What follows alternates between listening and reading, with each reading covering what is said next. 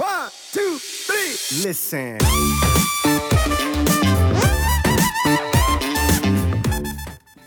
Ja, ich, äh, also die vor der GmbF war ganz okay. Mhm. Ähm, da hatte ich zwar äh, beim Laden, hatte ich alle zwei Minuten, habe ich mich gefragt, bin ich jetzt überladen, bin ich jetzt nicht überladen. Ständig Fotos gemacht. Ich habe wirklich alle zwei Stunden Fotos gemacht auf Toilette in jeder Pose und habe sie Patrick geschickt. Der tut mir wirklich so leid. Also ich war am Schluss wirklich nicht mehr auszuhalten. Mein Geduldsfaden war auch sowas von, äh, ja, da musste mich nur jemand blöd angucken und ich habe ihn angeschrien. Mhm. Ja.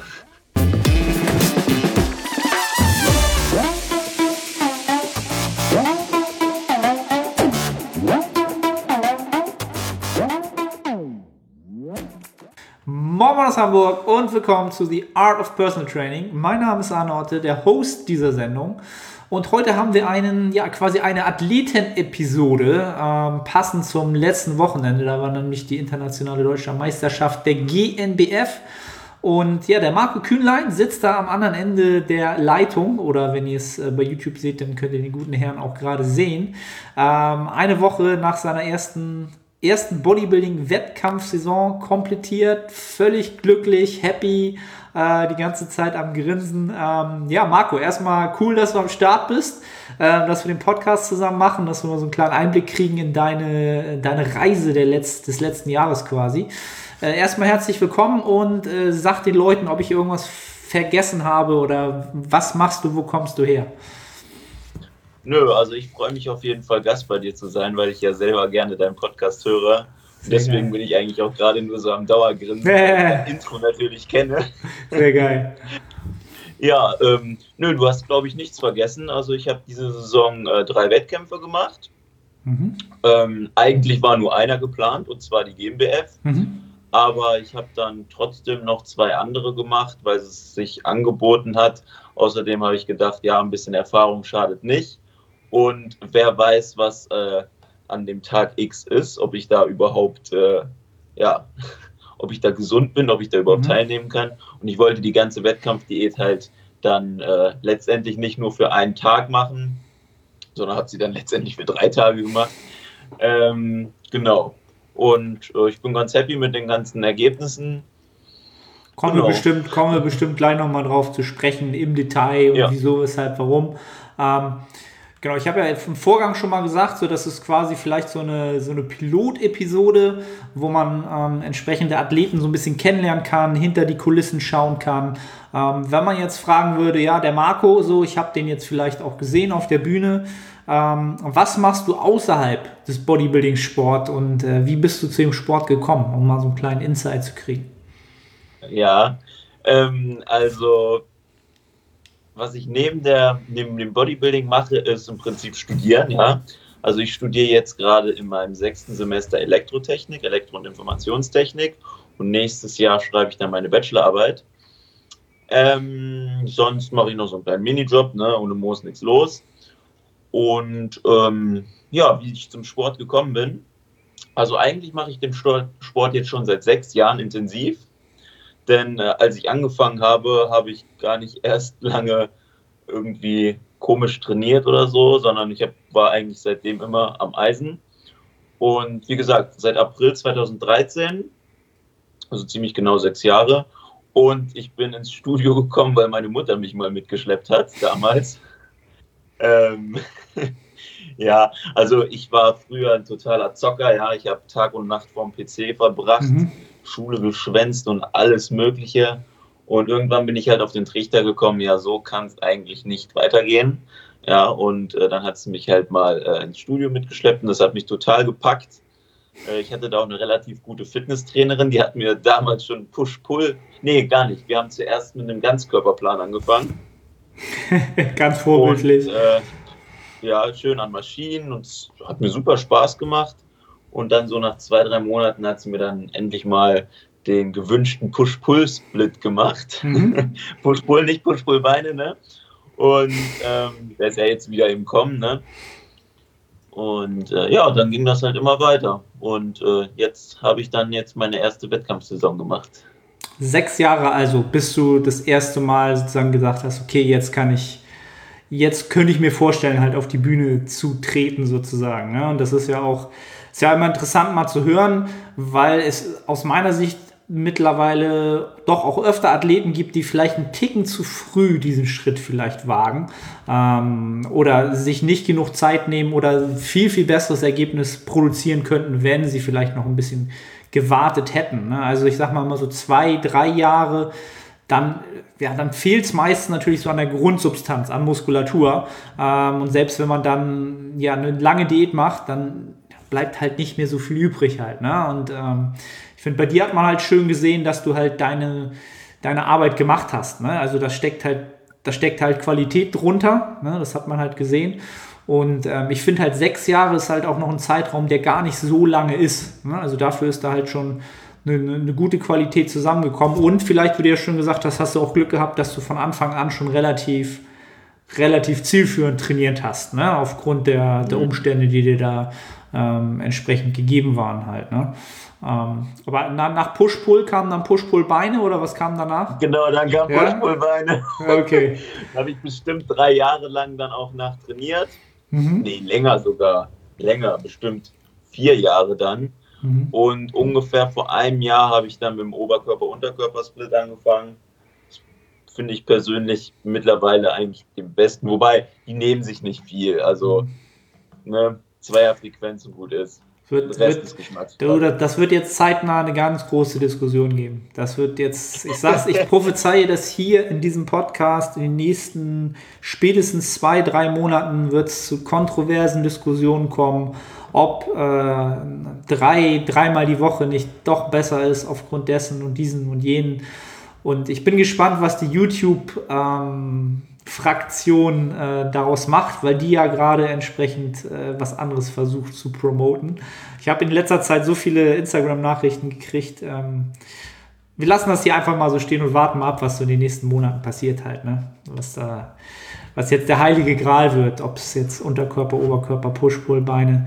Ähm, ja, ja, dieser Hybrid-Split ist doch jetzt hier der non, Nonplusultra. Genau, Push-Pull-Beine, Oberkörper, Unterkörper halt. Ne? Ähm, ja. Leute, ganz, ganz simpel, ich kann es hier schon sagen, es ist und bleibt halt vom Individuum abhängig und von den Lebensumständen. Es gibt keinen ja. besten Split. Es ist, also es doch, der beste so. Split ist eigentlich der, der dir am meisten Spaß macht, weil dann bist du da motiviert. Sehr gut, sehr gut. Damit, damit hast du es äh, definitiv auf den Punkt gebracht. Ähm, cool. Ähm, jetzt wissen wir schon mal, wie du zum Sport, Sport gekommen bist. Ähm, die Leute, die es jetzt im Video sehen, du hast natürlich auch ein entsprechendes T-Shirt heute an. Ähm, was ich eigentlich immer eine interessante Frage finde, für die meisten ist es eigentlich gar keine Frage, sondern ähm, ist einfach so gekommen. Warum überhaupt Natural Bodybuilding? Ja, das ist äh, echt eine gute Frage. Ich habe das, glaube ich, auch noch gar nie so richtig erzählt, aber ich kann es ja ruhig mal machen, mhm. weil mittlerweile ähm, stehe ich da drüber. Und zwar hatte ich früher tatsächlich mal eine, äh, ein, ich weiß nicht genau, wie man es sagt, aber meine Mama sagte immer, ich hatte einen Gendefekt, ja. Mhm. Und zwar bin ich äh, von Natur aus nicht in die Pubertät gekommen, ja. Und äh, das lag daran, dass ich ein Adenom, also so ein tumormäßiges an der Hirnanhangsdrüse hatte. Und dadurch wurde viel zu viel Cortisol ausgeschüttet. Also das Ganze hieß, glaube ich, auch Morbus Cushing, so hieß die Krankheit. Mhm, mhm, und äh, genau, dann haben die da tausend Tests mit mir gemacht. Und was weiß ich, ich war bestimmt zwei Jahre lang beim Arzt und die haben geguckt. Also man ist, das ist aufgefallen, weil ich von der Körpergröße halt nicht gewachsen bin. Ja? Mhm. Also ich war immer so ungefähr 1,40 und alle meine Mitschüler waren immer so, ja, waren schon viel größer auf jeden Fall. Und ähm, ja, dann sind wir zum Arzt, haben wir Tests gemacht und bla bla bla. Und irgendwann dann hat sich dann herausgestellt, dass es diese Krankheit dann irgendwie ist. Und dann haben die den Adenom rausoperiert. Und ja, dann ging alles seinen natürlichen Weg. Und gerade deswegen, weil halt in meiner Vergangenheit mit meinen Hormonen nicht alles in Ordnung mhm. ist oder war, bin ich halt so ein Fan vom Natural Bodybuilding, weil ich will nie wieder meine Hormone irgendwie mhm. Aus, aus, ja, aus dem Einklang bringen, weil ich bin echt froh, dass ich jetzt gesund bin, weil wenn ich in die Pubertät komme, du weißt, was das heißt, man kann keine Kinder machen und, und, und. Mhm. Und äh, ja, deswegen. Außerdem möchte ich den Leuten auch zeigen, so ein bisschen auch mit meinem Social-Media-Kanal, dass man äh, Spaß an diesem Sport haben kann und vor allem auch Erfolg haben kann in diesem Sport, ohne sofort an Medikamente irgendwie, also Medikamentenmissbrauch zu betreiben. Weil äh, die Leute also haben aus meiner Meinung einfach viel zu wenig Geduld und ja, du siehst ja, was alles so auf der GmbF rumgelaufen ist. Diese, das waren ja Tiere, ja. Und äh, ja, da sieht man mal, was natural alles möglich ist. Ja. Ne? Also es ist, ist wieder enorm. Ähm, ich, ich, erinnere mich an den letzten Podcast, den ich mit Daniel Kubik aufgenommen habe, nach der letzten Herbstsaison. Ähm, und diesmal wieder, also das, die, die Qualität der Athleten steigt halt wirklich im, nicht mal im Jahresrhythmus, sondern wirklich im, im ja, Halbjahresrhythmus. Genau, wie du so schön sagst, also alle, die sich, die den Wettkampf nicht gesehen haben, ähm, ja, es gibt halt so wahnsinnig gute Naturalathleten. Und dazu finde, also meine Meinung dazu ist halt immer, ähm, ich habe gar kein Problem damit, wenn Leute entsprechend, äh, ja, wie soll man das sagen, auf die, ich, der dunkle Seite ist ja wieder negativ behaftet, sagen wir es mal auf die Unterstützte, unterstützte Seite des Sports wechseln, ne, die Super Sport Supplements nutzen, wie Dr. Michael Surter das immer gerne sagt. Ähm, Bloß aus meiner Sicht macht das dann wirklich erst Sinn, wenn man halt schon wirklich sein Potenzial natural halt zu riesen, riesen Mengen halt schon aus, ja, das, das wirklich ausgelotet hat halt, ne? Und das, das dauert doch mindestens 10, wenn nicht 20 Jahre. Und von mir aus dann so einen Gedanken zu treffen, weil du sagst, du willst, das ist halt dein Leben, Bodybuilding, und du willst halt unbedingt zur IFBB oder irgendwas, dann soll es jeder tun. Ähm, auch jetzt soll es jeder tun, aber ähm, ja, erstmal gucken, was man auf dem Wege vielleicht schafft halt. Ne? Und das ist, ist ja viel, viel mehr zu erreichen, als die meisten denken würden halt. Ne? Ähm, ja, vor allem, ich glaube, es greifen halt viele zu äh, unterstützenden Mittel, weil sie auch denken, dass es denen dann besser geht. Aber die haben genau die gleichen Probleme. Die fühlen sich dünn, wenn, wenn sie in den Spiegel gucken, so, weißt du? Also die ganzen, ja, man, man also ob es denen besser geht, weiß ich, weiß ich gar nicht. Ne? Also ob, ob, man denken sollte, dass es einem dann besser geht, dafür kenne ich, kenn ich mich da halt immer zu wenig aus. Aber also viele positive Geschichten habe ich nicht gehört. So, das ist das geilste Leben jetzt irgendwie und wow und super cool, ich muss auf nichts achten, sondern im Gegenteil. Ähm, nee, aber ich finde es halt immer interessant, mal so die Beweggründe zu hören, warum jemand diesen Sport halt natural überhaupt macht. Ähm, aus meiner, also für mich war es halt nie eine Frage so. Also Wer hätte jetzt mich gefragt, warum Natural Bodybuilding? Ja, einfach weil es so zu mir gekommen ist. So, ich habe, ich, ich, die meisten Podcast-Hörer wissen, dass ich kann keine Spritzen sehen. Äh, wenn, wenn ich irgendwas, wenn ich einen Kaffee trinke, der zu stark ist, so, dann kriege ich schon, ähm, mag ich das schon nicht, weil mein Körper irgendwas macht, was ich gerade nicht mehr kontrollieren kann. Ne? Herzfrequenz geht hoch und so Booster brauchst du mir gar nicht mitkommen. Kriege ich schlechte Laune so. Also ich, ich, ich könnte das alles gar nicht machen, weil ich halt, ich würde zusammenbrechen so. Ich weiß nicht, was in meinem Körper passiert, dann habe ich Kontrollverlust. Ne? Das geht einfach nicht so. Und das ist, ähm, ja, beim Naturalsport hast du halt immer die Kontrolle, in jeglicher Hinsicht halt. Ne? Ähm, ja, cool. Ja, also eigentlich zum Thema allgemein, nämlich deine Wettkampfsaison. Ähm, ich weiß noch, ich erinnere mich noch, als ich mit Arta, meinem letzten Wettkampfathleten letztes Jahr in, wo war die? In Siegen? Siegen oder Hagen? Hagen. Ja, ja, ja. Hagen, oder? Siegen. Siegen. Siegen, ich verwechsel das immer. Ähm, da haben wir dich doch morgens im Felix getroffen, oder? Das meine ich mich erinnern Warst zu können. Ja? Ja, ja, ja. ja. Siehst du, ich war mir auch nicht mehr sicher. Ähm, da, da, haben wir dich morgens im Felix getroffen. Da bin ich mit ihm nämlich hin, so ein bisschen ganz leicht, bisschen pumpen, bisschen die, in die Glykogenspeicher was reinpressen, so. Ähm, und da haben wir dich getroffen. Und da warst du, glaube ich, schon in der Prep. Kann das sein? Da ja, ja, genau. Ich habe 36 Wochen 36 Prep gemacht. Also Wochen. ich war schon bei der letzten GmbH. Hammerhart, ey, das ist so, da dachte ich damals schon geil, aber ich, ich fand es richtig cool, weil es halt auch entsprechend halt ähm, ja wirklich von langer Hand geplant ist halt, ne? Und du hast ja dann auch, glaube ich, mit, du hast ja mit, mit Patrick Deutsch das Ganze komplett durchgezogen, richtig? Ja, also es war so, also die ganz Kurzfassung war so, ich habe mir das alles selber ausgemalt, deswegen waren es auch 36 Wochen. Mhm. Ähm, geplant war erst immer nur 0,5 Kilo pro Woche und dann alle fünf Wochen Diet Break. Ne? Mhm. Und äh, dann war ich halt auf der GmbF in Siegen ne, an dem Tag. Und dann Patricks Athleten haben ja so unglaublich gut abgeschnitten und er saß praktisch neben mir. Und dann konnte ich es mir nicht verkneifen, ihn zu fragen, ob er mich nimmt als Athlet. Mhm. So. Und äh, seitdem war dann die Ah, Zusammenarbeit. okay, das war der Tag sozusagen. ja, Okay. ganz spontan. Ganz, ganz spontan. Also das von langer Hand geplante war sogar tatsächlich von dir sozusagen ausge, ausgeheckt. Okay. Ja, also wir haben an dem Plan eigentlich auch gar nichts mehr groß geändert. Ein bisschen, wir haben, äh, äh, wir sind vom dynamischen Volumen auf statisches Volumen umgestiegen. Das, Mhm. das war auch, glaube ich, äh, ziemlich gut, dass wir das gemacht haben.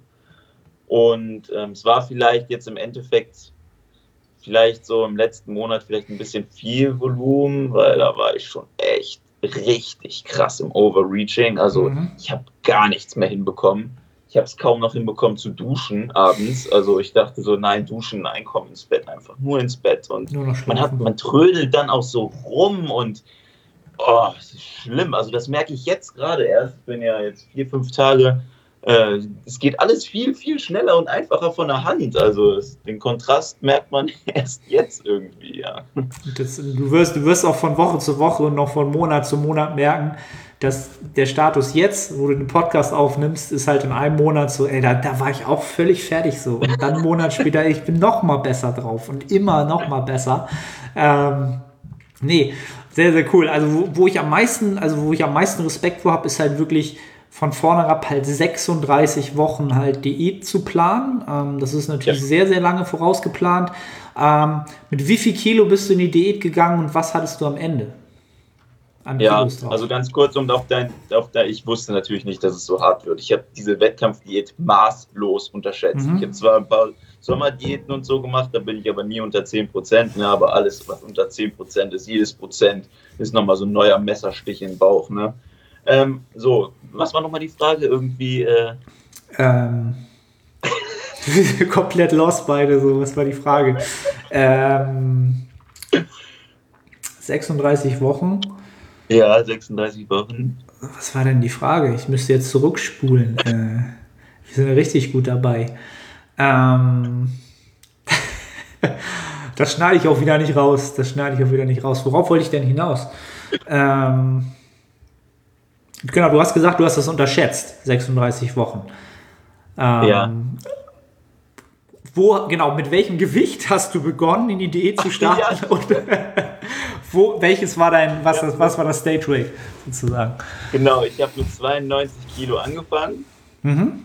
Und ähm, genau, und es war relativ schon früh klar, dass ich mit 75 Kilo starten möchte. Mhm. Und ähm, wie gesagt, ich habe die Diät dann halt so aufgebaut, dass ich vier Wochen halt ähm, Diät mache, ja, und dann eine Woche Diet Break mit Deload, was ich auch jedem empfehlen kann. Also ich glaube, wenn ich das nicht gemacht hätte, wäre die Diät nicht so gut gelaufen. Mhm. Man denkt äh, vielleicht, dass man dann eine Woche verschwendet, aber es ist eher im Gegenteil. Wenn du diese Woche machst, danach geht es wieder richtig runter mit dem Gewicht. Mhm. Also wie Deloads halt auch im normalen Progressionsschema, ja.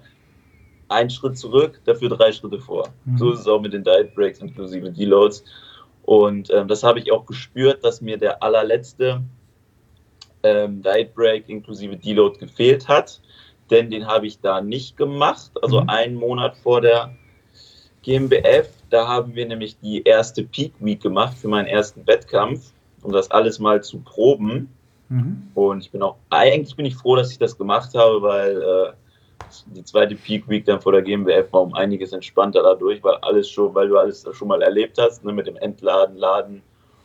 Und ähm, genau, also ich hätte ich den Diet Break vielleicht noch gemacht, wären meine Kraftverluste vielleicht noch ein bisschen weniger gewesen, Mhm. so im letzten, weil ich habe ungefähr 20 Kilo an Arbeitsgewicht nur im letzten Monat ähm, in, jeder, in den Grundübungen eingebüßt. Und davor hatte ich tatsächlich in diesen, es waren ja dann ungefähr 32 Wochen, da hatte ich tatsächlich in den ganzen Übungen nur ungefähr 10% Kraftverlust.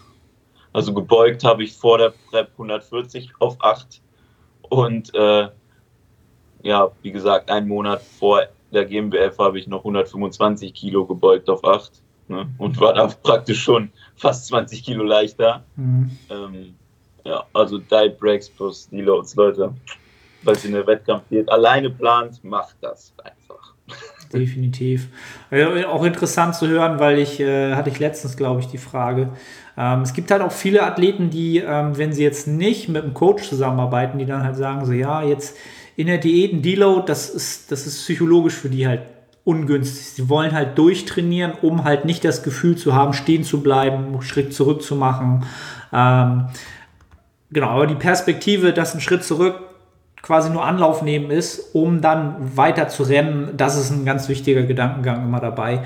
Ähm, so, so, muss man es eigentlich auch immer dem Athleten verkaufen oder es ist auch so kommunizieren, dass ein, ein Deload oder so eine Geschichten halt wirklich eher zum Anlauf nehmen für den nächsten Trainingszyklus sind.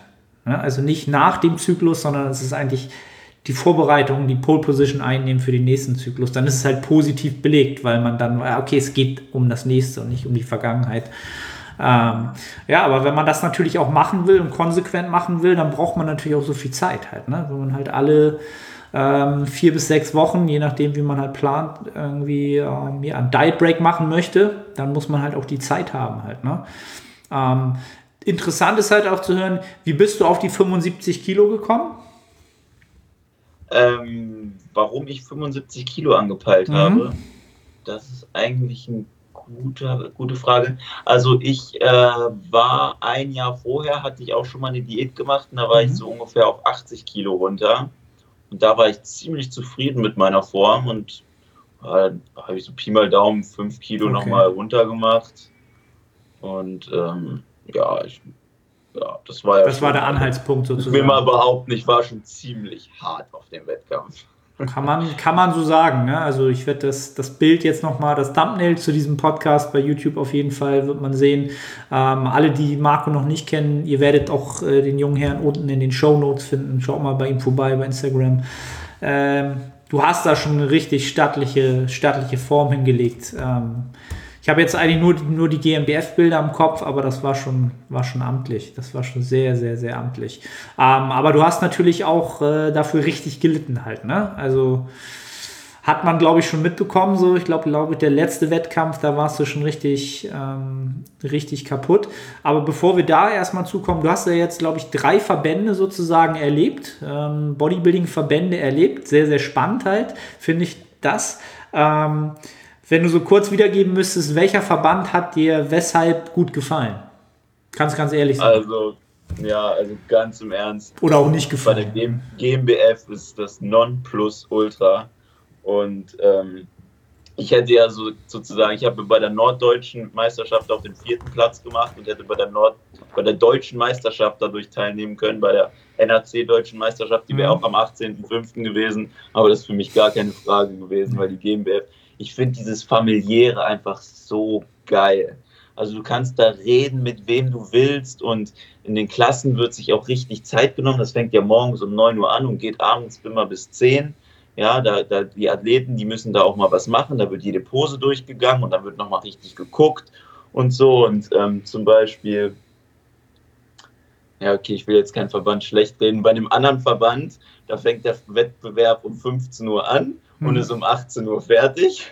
Dann kann man sich ausrechnen, wie viel Zeit jeder Athlet bekommt, äh, ja, entsprechend begutachtet zu werden halt ne, und die Leistung genau, zu sehen. Und ähm, ja, also Backstage fand ich das auch bei der GmbF richtig gut. Man hatte richtig viel Platz. Bei anderen Verbänden war der Backstage-Bereich teilweise so voll, dass die Athleten neben der Toilette lagen, weil kein Platz mehr sonst da war und äh, ja, teilweise auch gar keinen Backstage-Platz bekommen haben. Also ich habe bei dem einen Wettbewerb halt gesessen statt gelegen. Und ähm, ja, also Backstage-Platz bei der GmbF war auch super und mhm. ähm, auch wie das alles organisiert ist. Ja, einschreiben Tag vorher, klar, das ist ein bisschen ärgerlich, weil man dann meistens eine Übernachtung noch machen muss. Aber ähm, dann ist wenigstens alles vernünftig organisiert und ja, ist, für mich ist ein Nonplusultra-Verband, ja.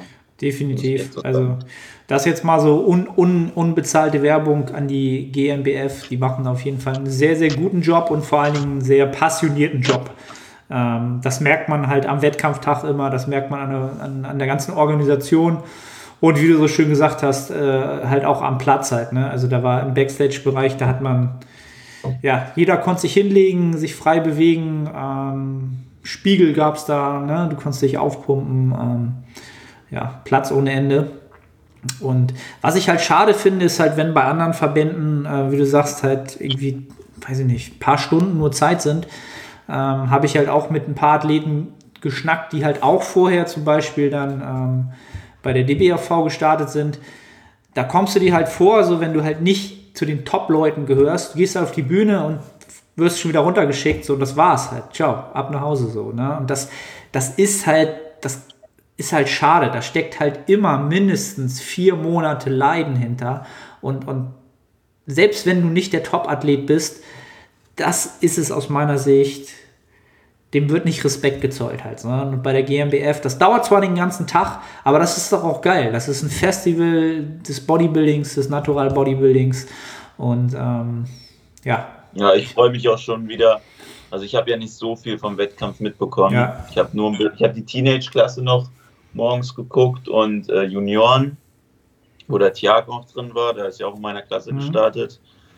Ähm, genau, das habe ich mir dann noch angeguckt, aber sonst habe ich nicht viel mitbekommen und ich freue mich tatsächlich schon jetzt äh, auf die Herbstsaison, da kann ich mir das dann alles schön reinziehen und das wird geil. Das wird ja. Richtig geil. Wirst, wirst auch viel mehr genießen. Ich habe das quasi letztes Jahr genau andersrum gehabt, als ich Arta als Athleten halt da habe dann, ich war halt auch völlig nervös. Ich war wahrscheinlich nervöser als er halt, ne? noch mit Farbe und dies und klappt alles und nochmal laden und, oh, und alles gut und so. Und wenn du halt äh, einfach nur da bist als Zuschauer, ist das super entspannt, kannst dir alles in Ruhe angucken, rumlaufen, mit den Leuten schnacken, connecten. Ähm, ja, kannst dich schon darauf freuen. Das wird nochmal eine ganz andere Erfahrung sein, ohne den Stress jetzt selbst irgendwie, was passiert jetzt, muss ich auf die Bühne, wann geht's los. Ähm, ja, ähm, genau, wenn, wenn wir da nochmal drauf zu sprechen kommen, ähm, so die, die, das typische Thema Peak Week. Ähm, wie hast du so die letzte Peak Week erlebt? Ich glaube, das ist ja wahrscheinlich die härteste gewesen, ne? also vor der GmbF, würde ich mal schätzen. Ähm, es geht, also ich glaube, ich die vor der Newcomer-Meisterschaft, wo ich den zweiten, aber eigentlich den ersten Platz gemacht habe. Ah ja, die Geschichte, ja, auch, auch super. Ähm, die war tatsächlich härter. Ich war da so brutal gestresst. Also, ich glaube, ich war noch nie in meinem Leben so hart gestresst, weil ich wusste erst gar nicht, was machen. Und ähm, ja, ich, äh, also die vor der GmbF war ganz okay. Mhm. Ähm, da hatte ich zwar äh, beim Laden, hatte ich alle zwei Minuten, habe ich mich gefragt, bin ich jetzt überladen, bin ich jetzt nicht überladen, habe ständig Fotos gemacht. Ich habe wirklich alle zwei Stunden Fotos gemacht auf Toilette in jeder Pose und habe sie Patrick geschickt. Der tut mir wirklich so leid. Also ich war am Schluss wirklich nicht mehr auszuhalten. Mein Geduldsfaden war auch sowas von, äh, ja, da musste mich nur jemand blöd angucken und ich habe ihn angeschrien. Mhm. Ja. Ähm, aber das war ja auch gar nicht die Frage, sondern Peak Week, wie ich die gestaltet habe. Um jetzt wieder auf den Faden aufzunehmen. ähm, ja, wir haben das so gemacht, im Backload-Style heißt das, glaube ich, Backloading. Backloading, genau. Genau, wir haben Sonntag angefangen zu entladen. Da haben wir im Prinzip meinen Plan genommen, das, was ich gegessen habe, und einfach die Kohlenhydrate rausgenommen. Also im Prinzip Fett gleich gelassen und Eiweiß gleich gelassen, nur die Kohlenhydrate raus. Dementsprechend waren das dann auch sehr wenig Kalorien, ja. Also ich muss vielleicht sagen, dass meine Kalorien äh, in der Wettkampfdiät ziemlich äh, geil waren. Ja, ich habe im Prinzip, ja, also ich habe, glaube ich, wirklich tatsächlich 30 Wochen mit 3000 Kalorien diätet. Ein Traum. Und im Diet Break war ich immer auf 3500. Und ähm, dann sind wir irgendwann auf 2,8 runter, ja, 2800 Kalorien. Und äh, ganz am Schluss sind wir dann, glaube ich, nochmal 10 Gramm Fett runter, von 70 Gramm Fett auf 60 Gramm Fett. Dann waren wir dann irgendwie so bei 2700 ungefähr. Ähm, aber das, ist, spielt jetzt auch gar keine Rolle. Wir wollten auf den Peak Week hin. ähm, und zwar haben wir sonntags angefangen zu entladen, drei Tage lang. Markus habe ich ja gerade schon gesagt, einfach nur die Kohlenhydrate raus. Wir waren dann so ungefähr bei 1650 Kalorien jeden Tag, also drei Tage lang. Und ähm, genau. Und dann drei Tage entladen und dann nach den drei Tagen entladen haben wir geladen und zwar mit richtig vielen Kohlenhydraten und ich dachte zuerst, das kann gar nicht gut gehen. Wir hatten am ersten Tag 850 Gramm Kohlenhydrate, am zweiten Tag 800 Gramm Kohlenhydrate und am dritten Tag 700 Gramm Kohlenhydrate. Und ähm, aber ich muss letztendlich wirklich sagen, zumindest bei der GmbF hätte ich noch viel mehr. Also ich dachte zwar, dass ich die ganze Zeit überladen bin, aber jetzt weiß ich erst, wie man aussieht, wenn man überladen ist. Das weißt du jetzt äh, am Nachtag. Ne? Also ähm, ja, ich habe jetzt bestimmt auch schon ein bisschen gut Fett zugelegt, ja, aber mein Bauch, also meine Freundin meint, dass das halt normal ist, ja, dass wenn man so wirklich abgemagert ist, dass man zuerst an den Organen irgendwie Fett ähm, anlegt, mhm. ja, und das ist ja wahrscheinlich irgendwie am, im Bauchbereich. Das kenne ich gar nicht. Also ich habe praktisch jetzt schon gar kein Sixpack mehr, ja. Und ich bin jetzt noch nicht mal eine Woche äh, ja, das, nicht mehr gut ready. Das, das ist, also ist nicht, nicht selten der Fall, dass erstmal der Bauch so komplett zuläuft und man denkt so, ja, das ist alles weg. Ich habe keine Apps mehr. Echt weg. Ne? Crazy, weil Wenn man sich dann aber alles andere anguckt, hast du ja überall noch Streifen und, und, und alles noch da halt, ne? Ja. Also von also daher. Das ist echt crazy mit dem Bauch, weil ich eigentlich auch so ein Mensch bin, der noch bei 90, 95 Kilo so einen leichten Sixpack-Ansatz hat. Also bei mir war eigentlich nie am Bauch ein bisschen Fett, bei mir war es immer tatsächlich an den Beinen, ja, mhm. obwohl jetzt meine Beine richtig frei waren auf dem Wettkampf.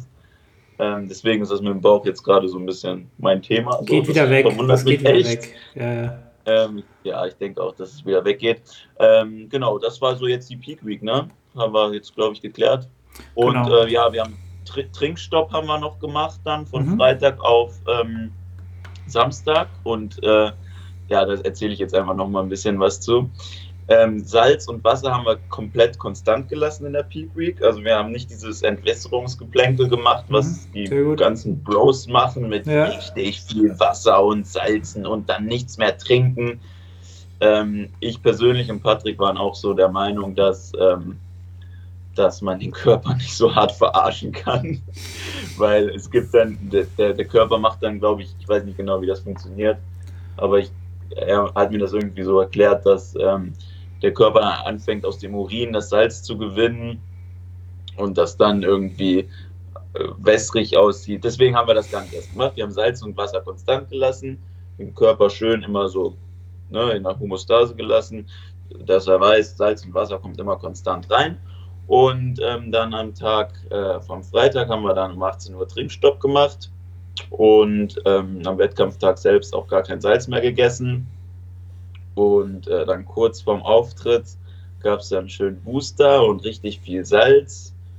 Und ich muss sagen, es hat sich wirklich so angefühlt, als hätte man wirklich diese drei Tage, wo man geladen hat, ja, eine Kanone aufgefüllt mit Schießpulver, ja. Mhm.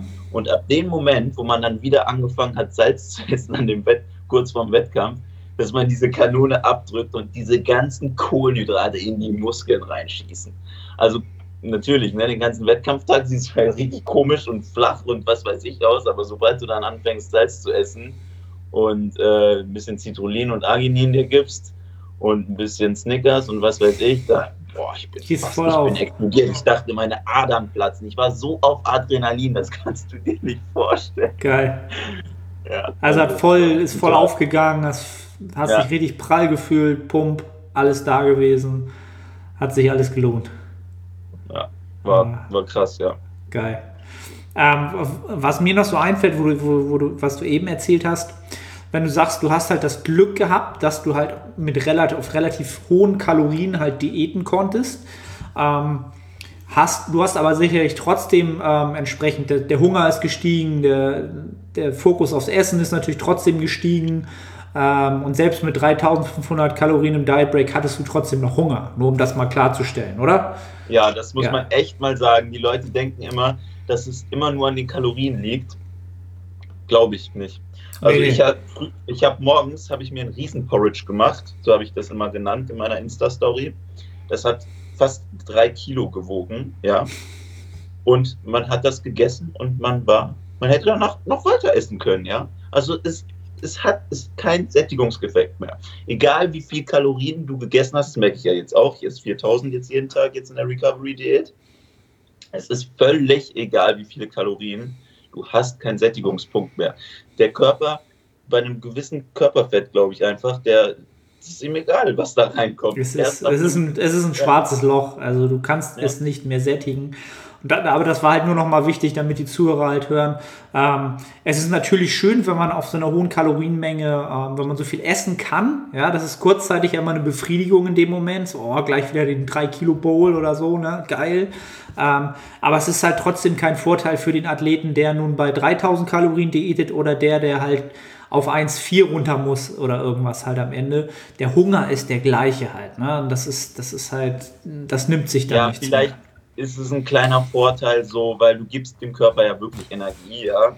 Und äh, dadurch, dass du auch relativ viel dann isst, hast du dann auch richtig viele Makronährstoffe, äh, Mikronährstoffe. Cool, du kriegst natürlich mehr Mikronährstoffe rein. Und ich Ähm. habe halt auch wirklich 100% clean gegessen. Also bei mir gab es immer richtig viel Gemüse und nicht irgendwie so ein Eis am Abend oder so, weil ich dachte so, der Körper ist jetzt in so einer schwierigen Phase. Das wäre sowas von dumm, wenn ich ihm jetzt nicht wirklich jedes Prozent Energie, was ich ihm Mhm. gebe, ja, aber dass das auch sozusagen mit ein bisschen Mikros äh, gefüllt ist, ja, weil ich wurde auch tatsächlich gar nicht krank, ja, in dieser ganzen Zeit. Mhm. Und ähm, Also du hast das Hunger wirklich. hatte ich Hunger hatte ich tatsächlich nicht immer so krass, weil ich habe auch immer relativ immer so, ich glaube, ich habe alle vier Stunden gegessen. Ich habe Mhm. nicht EF-Style gemacht. Ähm, also Hunger ging eigentlich auch relativ klar. Ja, Ja, aber also für dich hat das wunderbar funktioniert mit der, mit der, mit der voll optimierten Variante halt. Ne? Also dem Körper so viele Mikronährstoffe zu geben, wie es halt nur geht. Ähm, und dafür halt den entsprechend zu akzeptieren, dass es halt Genussmittel halt überhaupt nicht gibt halt. Ne? Aus meiner Sicht, das ist so ein bisschen Typenabhängigkeit und wie man halt auch in der Offseason ist. Halt, wenn man in der Offseason auch sehr, sehr IRFOM-lastig unterwegs ist, und das in der Prep sofort streicht, dann wird es halt sehr, sehr schnell schwer.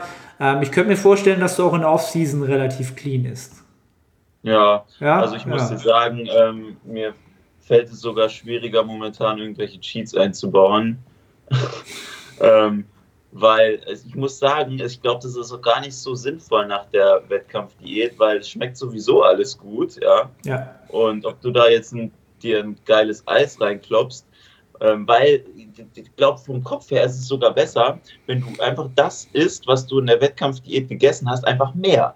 Weil du hast ja in der ganzen Zeit in der Wettkampfdiät den Wunsch gehabt, einfach mehr von dem, was du gerade isst, zu essen. Und dann jetzt kannst du das halt machen und äh, es schmeckt ja trotzdem, ja. Ich, also ich habe mir immer leckere Sachen, also man kann ja auch gesunde Sachen lecker machen, auch tatsächlich. die schmecken, ja. ja. Ja, tatsächlich.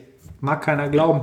Ja, aber das ist ja auch exakt die, ähm, die hedonische Treppe sozusagen, die auch Dr. Dr. Mike Israel entsprechend äh, so entworfen hat, ähm, dass man sich halt noch Potenzial aufhebt halt, ne, jetzt für spätere Zeiten halt. Wenn du jetzt einfach erstmal nur mehr essen kannst von dem, was du halt eh schon gegessen hast, dann befriedigt dich das schon ausreichend und dann kannst du die Schmackhaftigkeit ja immer weiter erhöhen in dem Maße, wie du es halt brauchst oder wie du dann Bock drauf hast ähm, im Laufe dem, dem, der Phase, wo du jetzt Körperfett zulegst halt.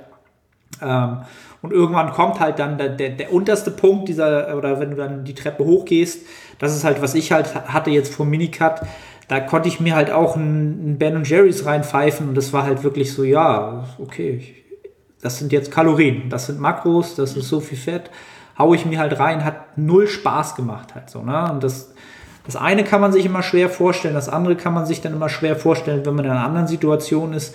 Aber diese Treppe rauf und runter zu gehen, ähm, ja, das kann schon sehr, sehr sinnvoll sein halt. Ne? Und nicht äh, gleich immer den Schalter umzuswitchen und gleich das oder nur das oder dies oder jenes.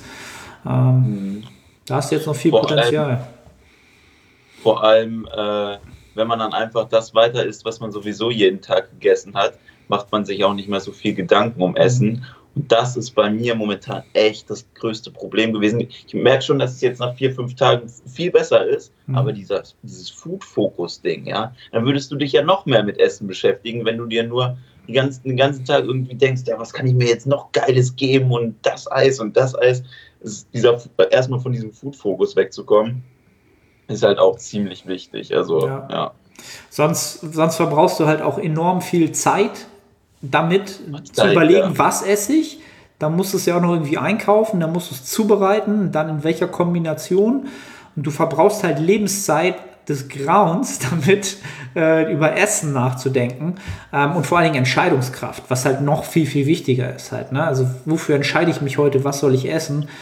Einfach das, was du sonst auch gegessen hast. Das ist jetzt immer leicht zu sagen, wenn jetzt jemand zuhört und sagt, ähm, also viele Zuhörer und Zuhörerinnen werden jetzt da sitzen und sagen, ich sitze aber jeden Abend da und überlege zwei Stunden und bastel mir dann hier raus, daraus, das und jenes. Ähm, wir hören euch, das ist auch völlig cool und das ist auch überhaupt nicht schlimm, aber überlegt euch mal, wie viel Zeit ihr in eurem Leben damit verbringt, über Essen nachzudenken.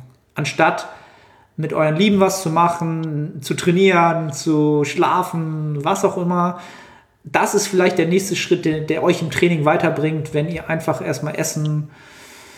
Ja, es muss schmecken, aber es, es darf halt nicht, nicht den größten Teil des Lebens einnehmen. Ne? Was sagst du? Keep it simple. Keep it simple, genau. Also wie gesagt, ich habe mir morgens immer meinen riesen Porridge dann gemacht, da habe ich dann auch angefangen, das irgendwann zu lassen, weil das hat fast eine Stunde gedauert in der Zubereitung. Mhm. Ja. Es, es, muss ewig lange in der Mikrowelle kochen, dann abkühlen, sonst äh, wenn du das Whey reinmachst, klumpt es sofort und und und. Das hat ewig lange gedauert. Und das ist auch das Erste, was ich gemacht habe, jetzt mein Frühstück so zu optimieren, dass ich es innerhalb von fünf Minuten machen kann. Und äh, man spart so viel Zeit, das ist unglaublich, ja. Ja, aber das eben, das sind dann halt Sachen, die entwickelt man natürlich auch mit der Wettkampfvorbereitung. Ne? Ja. Irgendwann kultiviert man sowas halt ne? und freut sich ja dann drauf und dann investiert man die Stunde auch. Ähm, ja, das, das gehört irgendwie dazu. Wenn jemand aber schon sehr, sehr ab, ab, abgeklärt ist und von Anfang an sagt halt so, okay, den Hunger akzeptiere ich, wenn er kommt, dann akzeptiere ich ihn und ich esse halt einfach und mache dann mit meinem Leben weiter ja, das ist, wenn man das kann, ist das super. Dann ist das schon richtig, richtig geil halt, ne? Ähm, Gibt es irgendwas, was du so, ähm, was dir so einfällt, so die, die, die, die lustigste Geschichte oder die, den schlimmsten Moment in der Prep oder den beklopptesten Gedanken, den du hattest, wo du sagst, so das war so, wenn ich jetzt drüber nachdenke, so richtig daneben, so oder Word oder was auch immer. Fällt dir da irgendwas ein? Ja, also Witzig ist mir gerade vorhin eingefallen, ich habe das so meiner Katze was zu essen gegeben und habe dann so ein bisschen am Katzenfutter gerochen und dachte, so, so schlecht kann das jetzt auch gar nicht schmecken. Riecht ganz gut, ne? Alles Riecht eigentlich ganz gut, kann ich auch immer probieren. Ja, ein bisschen, bisschen aufs Toast schmieren, ne? Auch nicht schlecht. Uh. Und sonst, ähm, was halt krass war bei mir, also nach dieser ersten Peak Week, die jetzt ungefähr ja einen Monat her war oder her ist, ähm, da bin ich tatsächlich ins Fitnessstudio gegangen, ja. Und äh, da wollte ich Bankdrücken machen und ich, also ich war schon echt in so einem Zustand, dass ich kaum noch trainieren konnte, weil ich so, so durch war mit dem Kopf, so gestresst und alles. Ähm, da wollt, haben mich irgendwelche Leute irgendwas gefragt und ich so, bitte, bitte stellt mir einfach keine Fragen, ja. Lass mich einfach in Ruhe, bitte redet einfach nicht mit mir. Und ähm, ja, das war schon echt krass, ja. Da war ich äh, ja, nicht ansprechbar war, sozusagen. Da ja, ist die, die Zündschnur, da reicht ein Satz und dann. Oder wenn die Leute fragen, durch. ja, was machst du nächste Woche Dienstag um 18 Uhr?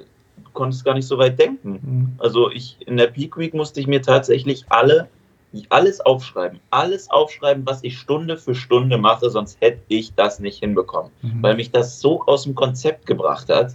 Also ich musste wirklich aufschreiben, 17.30 Uhr duschen, 18 Uhr losfahren, dann bin ich dann und dann da es ging sonst einfach gar nichts mehr. Das ist halt der Preis, den man dafür zahlt, wenn man halt kurz vorm Verhungern ist ne? und ähm, dann die beste Form bringen will, ne? die man dann entsprechend auf die Bühne bringt. Äh, ja, das ist, es ist halt ein schmaler Grad zwischen, zwischen der Passion und richtig geiler Geschichte und etwas, wo man sagt, naja, gesund ist es definitiv nicht, aber das gehört zu diesem Sport halt nun mal dazu.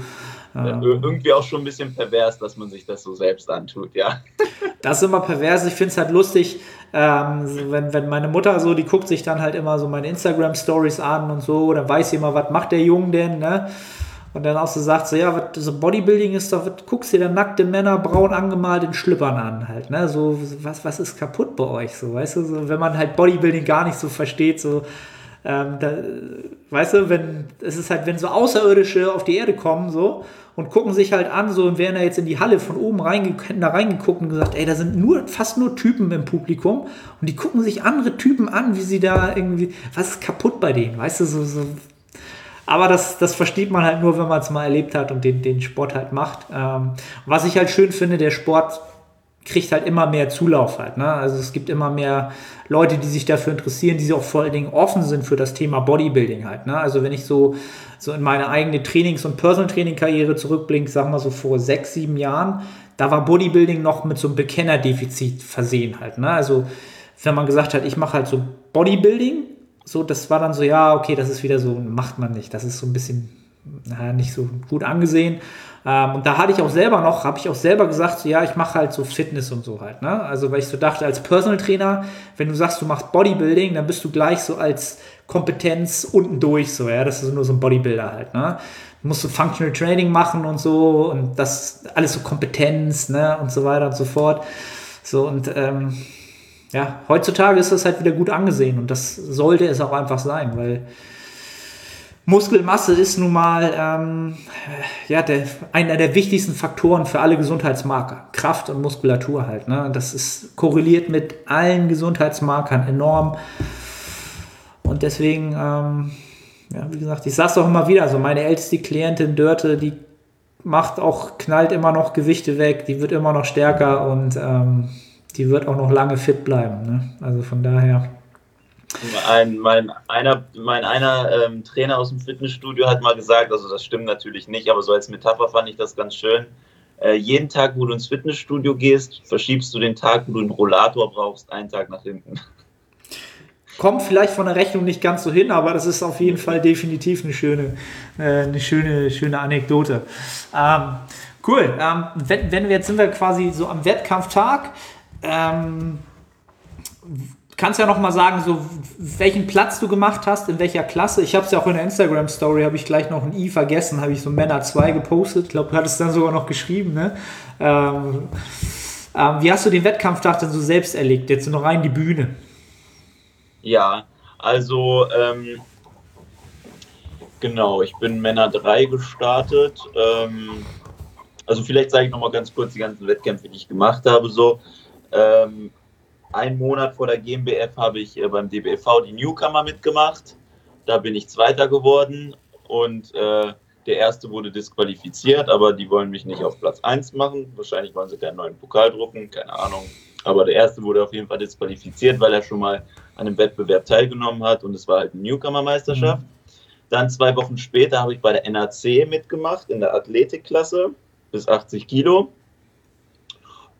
Und, äh, oder nee, das war nach Körpergröße. Weiß ich nicht mehr ganz genau. Ich, nach Körpergröße war es, glaube ich. Ähm, und da habe ich den vierten Platz gemacht. Da habe ich aber auch keine Peak Week vorher gemacht. Ärgere ich mich vielleicht ein bisschen drum, weil da hätte ich eine viel bessere Form bringen können und dann mhm. vielleicht auch eine bessere Platzierung. Aber ist nicht so schlimm.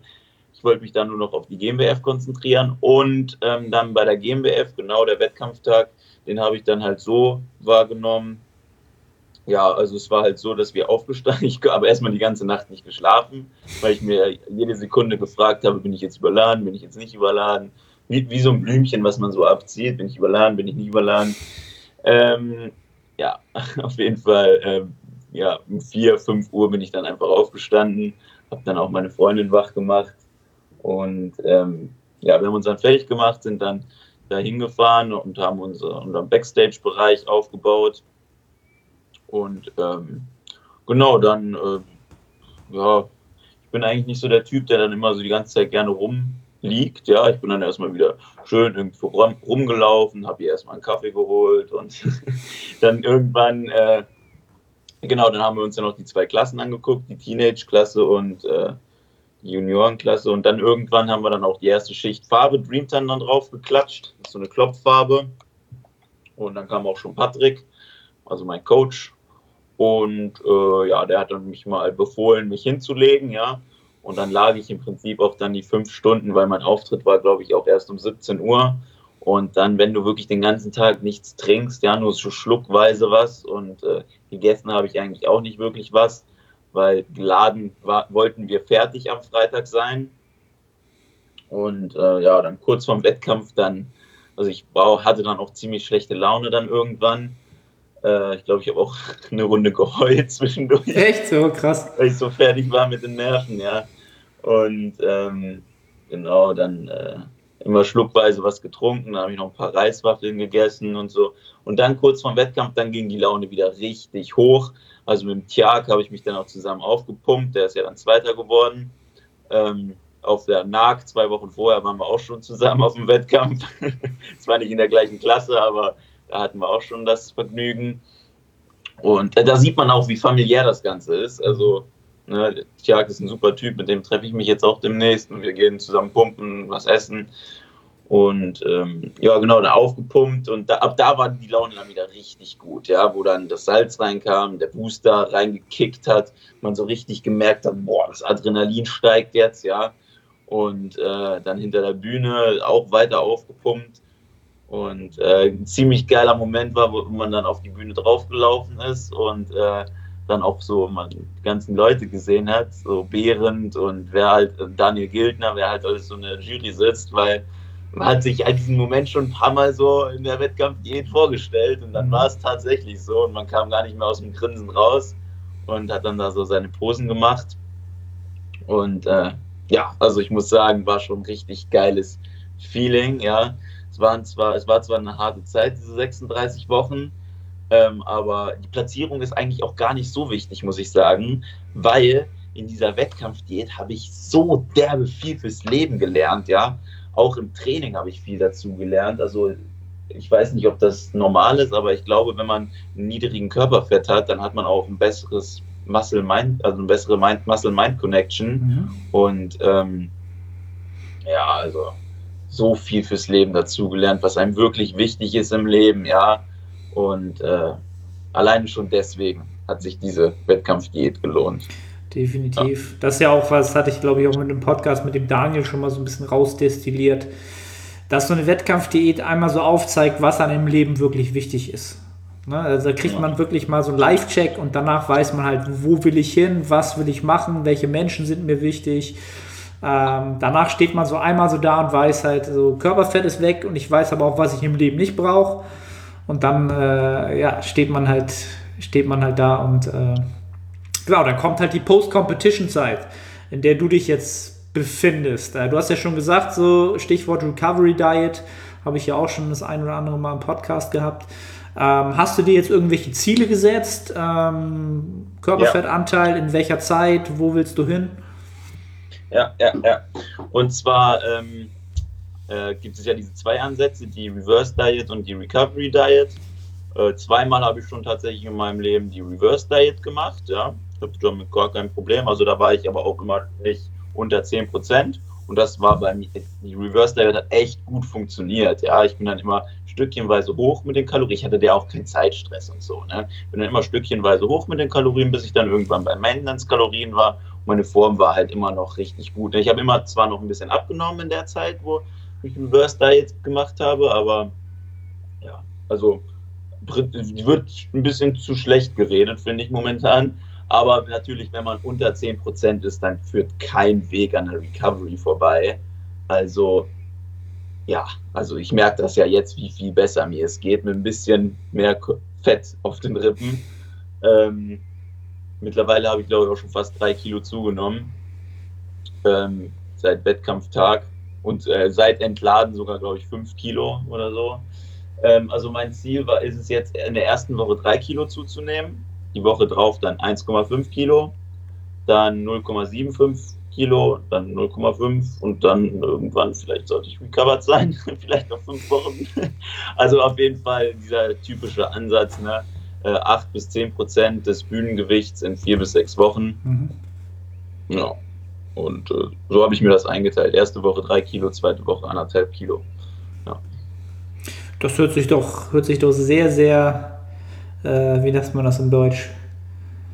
Äh, reasonable, also sinnvoll an. Ja, das wird, wird ein sinnvoller Ansatz an sein. Und wie du auch schon gesagt hast, der Unterschied zu einer Recovery Diet und einer Reverse Diet ist halt auch, wie du schon gesagt hast, der Bedarf halt. Ne?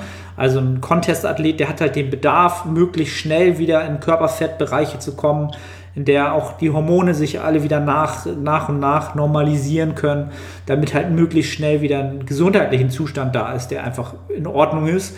Und dass man halt möglichst schnell natürlich auch wieder äh, dahin zurückkommt, dass man das, was man vielleicht an Muskulatur verloren hat, wieder wieder zurückgewinnen kann und in die Netto-Hypertrophie zurückkommt halt. Ne? Also jeder Wettkampfathlet kommt natürlich aus der Wettkampfsaison. Am nächsten Tag halt hat er gut gegessen, dann geht es ins Training und dann siehst du halt aus wie Gott so und denkst halt, oh, jetzt gehe ich richtig, jetzt geht's richtig los. Nächstes Mal, wenn ich auf die Bühne gehe, bin ich fünf Kilo schwerer und das will ich verbessern und das will ich verbessern. Ähm, da musst du dich ja erstmal wieder hinbringen in die Situation, wo du das überhaupt umsetzen kannst halt. Ne? Ähm, ist halt ja auch so eine, so eine Frage. Du hast ja, glaube ich, auch in der Instagram-Story auch so ein bisschen gefragt, so ja, mh, hm, wie viel soll ich jetzt essen und, und ah, was soll ich jetzt machen und Training und Trainingsvolumen und ah, hin und her. Und man, da, da ist man halt hin und her. Ja, da man, man, ne, man will halt alles und was ist das Beste? Ähm, ja, am besten ist es genau erstmal wieder Körperfett anzusetzen ähm, und dann fällt das Training irgendwann selber wieder in, into place, weil du merkst halt entweder machst du zu viel, bist noch nicht erholt oder du machst halt, ne? also der Körper signalisiert dir das halt. Ne? Und als mit sechs Jahren Training und irgendwann mehr kriegst du natürlich Erfahrungswerte einfach halt. Ne? Und dieses Thema Trainingsvolumen, das ist aus meiner Sicht auch immer so ein bisschen so die, ja, wie soll ich sagen, die, die, die Kuh durchs Dorf treiben halt. Ähm, das ist und bleibt halt ein individuelles Thema halt. Ne? Also so viel Sätze, ja, so viel Sätze. Zwei Ansätze. Ne? Erstmal wieder wirklich wenig machen nach dem Wettkampf, ja. Und äh, es gibt ja auch den Ansatz, äh, einfach richtig viel, nochmal so einen Zyklus richtig durchballern, ja, weil man so viele Kalorien isst und möglichst mhm. viel dann aus diesen vielen Kalorien mitnehmen möchte. Ja, was dann letztendlich der Beste ist, weiß ich nicht, aber ich mache es jetzt auf jeden Fall so, dass ich jetzt relativ wenig mache. So Intro-Week-mäßig bin ich jetzt unterwegs mhm. und gehe dann langsam hoch jetzt wieder mit dem Volumen. Und ähm, ja, wenn ich dann so meine sieben Kilo zugenommen habe, bin ich dann auch schon vielleicht so in meiner ersten Overload-Week. Keine Ahnung, mal gucken. Genau. Also möglichst wenig machen ist, ist ja gut. Ich habe es ja auch schon gesagt. Also an, an, harten Sätzen würde ich jetzt nicht unbedingt super viel machen, ähm, aber wo man natürlich diese, diesen Kalorienüberschuss eigentlich ganz gut verwerten kann, ist halt, wenn man einfach mal ein paar Wiederholungen mehr macht. Halt, ne? Das heißt jetzt nicht irgendwie nur Supersätze machen oder so, aber wenn man halt sonst irgendwie so im 6 bis 8er Bereich ist, dann vielleicht tatsächlich da eher im 10 bis 15er Bereich oder bei anderen ne, Isolationsübungen vielleicht mal auf 20 hochgehen dann hast du ja auch viel mehr Volumen angehäuft halt, ne? Aber nicht immer noch mehr Sätze, noch mehr Sätze, aber du hast halt viel mehr Wiederholungen reingekriegt halt, ne? Aber das soll dir auch keine, das, das ist, ist und bleibt halt individuell halt, ne? Ähm, man muss ja auch ein bisschen äh, das Leben auch mal wieder ein bisschen genießen halt, ne? Und auch im, im Gym das Leben wieder genießen. Finde ich halt auch immer so ein Faktor. Es geht ja auch immer so auf, rauf und runter. Ähm, man trainiert zwar, die meisten, die jetzt zuhören, haben wahrscheinlich auch einen Trainingsplan und einen strukturiert periodisierten Trainingsplan und eine Auslastung. Ähm, ja, aber auch da wird man irgendwann müde, wenn man halt immer, immer den Vorgaben folgen muss halt. Ne? Also ab und zu vielleicht auch mal eine kurze Pause machen ähm, und sagen, ich trainiere mal eine Woche einfach nur nach Gefühl. Davon werdet ihr auch nicht euer langfristiges Trainingsziel entsprechend verlieren oder so. Ne? Das ist halt auch so eine Sache. Was ich vielleicht noch sagen kann, also ich habe echt hart in der Diät trainiert. Also ich war eigentlich jeden Tag so zwei bis drei Stunden im Fitnessstudio und ich habe auch wirklich immer mit 0 RIR trainiert. Mhm. Also wirklich richtig hart, ja. Ähm, und ich muss sagen, ab dem Moment, wo ich runtergegangen bin von 3000 Kalorien auf 2800, genau da war, glaube ich, bei mir so der Moment, wo es dann halt nicht mehr gereicht hat zum Regenerieren und ich dann sozusagen überhalb von meinem MRV trainiert habe. Und ab da ging es ja dann auch richtig runter mit den Kraftwerten. Ja, das war eine richtige Abwärtsspirale. Und äh, ja, das wäre vielleicht so wirklich das, was man vielleicht noch ein bisschen ändern hätte können bei mir Ne? Man, es ist halt so, ne, dass das MRV runtergeht, wenn man äh, weniger Kalorien isst und das MV geht halt hoch. Das Fenster wird ja, kleiner genau. halt, ne? Ja, das Fenster wird kleiner, so diese ganzen Grafiken, die man da kennt. Ne? Und, äh, ja, aber das ist für dich doch ein super Erfahrungswert. Also, das sind halt ja, so Sachen, ja. Da weißt du jetzt schon mal ungefähr Pi mal Daumen, das könnte so ein Bereich sein, wo es dann kritisch wird halt, ne? Mhm. Und äh, weißt ja auch, was du an Intensitätsthesen dann geschoben hast. hast ne? Und vielleicht hätte es vielleicht geholfen, dann vielleicht doch mal mit einer Wiederholung im Tank dann nochmal zu haushalten. Ne? Aber das kannst du ja alles in der nächsten Prep dann nochmal. Äh, in drei Jahren dann, ja. In drei Jahren, in drei Jahren. Ja, cool, Marco. Hat mich enorm gefreut. Waren coole Insights in äh, die erste Wettkampfsaison eines noch jungen Athleten. Aber du bist jetzt Feuer und Flamme, äh, besser zu werden und wiederzukommen. Ich freue mich total, wieder Progression zu machen, weil ich finde, genau das macht dir auch Spaß äh, im Bodybuilding. Also es gibt nichts Geileres, irgendeinen Mesozyklus zu machen und dann zu merken, im nächsten Mesozyklus, geil, du bist stärker, du kannst irgendwie mehr auf der Bank drücken. Also ich, das ist für mich das allergeilste Gefühl, ja. Das ist der Sport. Und, äh, das, das liebe ich einfach, ja. Also Diäten finde ich sowas von, das ist nicht meins, ja.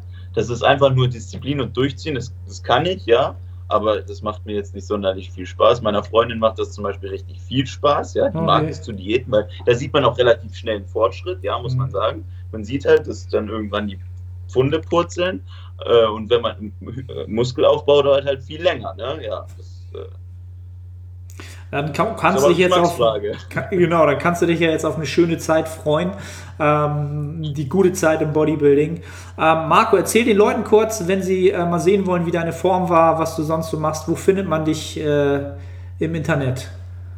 Ja, also eigentlich findet man mich nur auf Instagram unter dem Namen Marco-KNL.